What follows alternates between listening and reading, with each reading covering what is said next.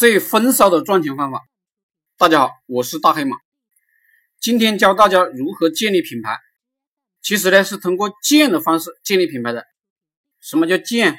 就是你打我、骂我，我还说骂得好、打得好，我错了，我改，这就是建。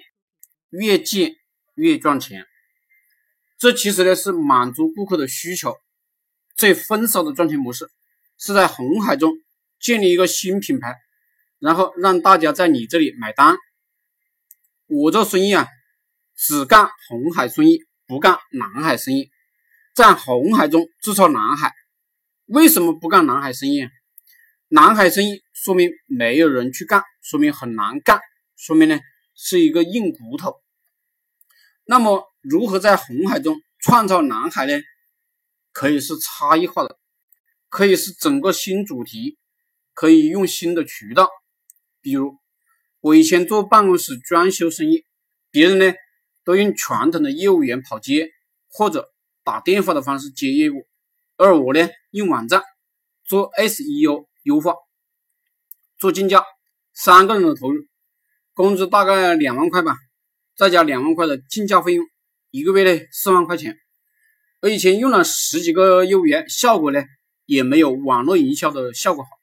这就是典型的用技术手段找到新的蓝海，还有就是品牌建立也能制造蓝海。社会为什么需要品牌呢？说白了，就是消费者需要降低选择成本、信任成本。你是个牌子，我买你的产品我放心。有的老板呢不懂品牌的作用，外面有负面信息了，他就想请黑公关灭了这个负面信息，实际上。如果有负面信息，你跑出来说我对这个负面信息负责，我赔偿更改。如果你这样做，你的品牌进一步会传播开来，而且呢会得到更大的信任。